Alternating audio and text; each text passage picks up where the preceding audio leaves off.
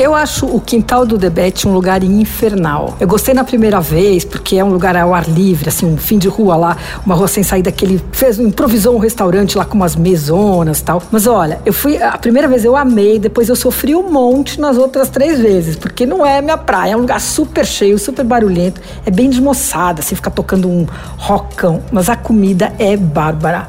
Então, eu achei ótimo eles terem lançado o delivery, porque daí resolveu a minha vida, eu peço a comida e não preciso ir lá. Eu já pedi duas vezes na quarentena e eu recomendo. Uh, eu, primeiro eu comparei o hambúrguer normal, que é ótimo, com o dry aged. E olha, faz bastante diferença, viu?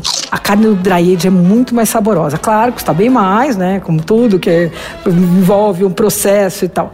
O preço do hambúrguer in natura é 29 e o dry aged 35. Mas é incrível, eles fazem naquela parrilha, é, é, é maravilhoso. Agora, tem um outro pedido imperdível no Quintal de Bete, que é o choripan. Sabe o que é choripan, né? Aquele clássico argentino, pão e linguiça. Mas olha, do Debete dá de 10 em muito choripan de Buenos Aires, viu?